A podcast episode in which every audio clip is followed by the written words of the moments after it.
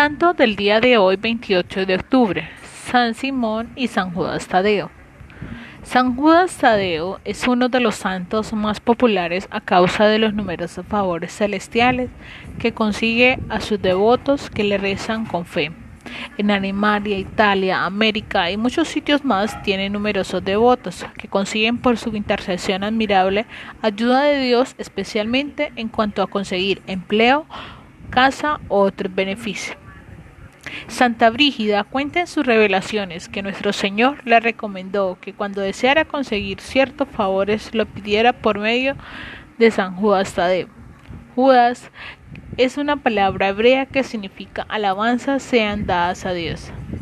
Tadeo quiere decir valiente para proclamar su fe.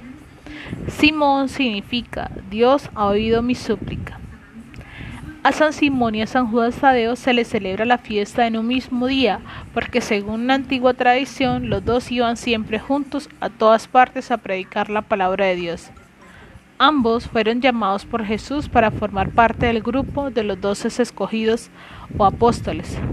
Ambos recibieron el Espíritu Santo en forma de lenguas de fuego el día de Pentecostés en presencia de los milagros de Jesús en Galilea y Judea y oyeron sus sermones le vieron ya resucitado y hablaron con él después con su santa muerte en la cruz. Le vieron luego en su gloriosa resurrección y fueron testigos presenciales de su ascensión al cielo. A Judas también se le llama Tadeo para diferenciarlo de Judas Iscariote, que fue el que entregó a Jesús. San Judas Tadeo escribió una de las cartas del Nuevo Testamento en la misma que ataca a los gnósticos y dice que los que tienen fe pero no hacen buenas obras. Son como nubes que no tienen agua, árboles sin frutos y alas que con solo espumas y que los que dedican a los pecados de impureza y a hacer actos contrarios a la naturaleza sufrirán la pena del fuego eterno.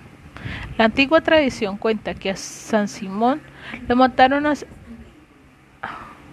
aserrándolo por medio y a San Juan a San Judas Tadeo cortándole la cabeza de un hachazo.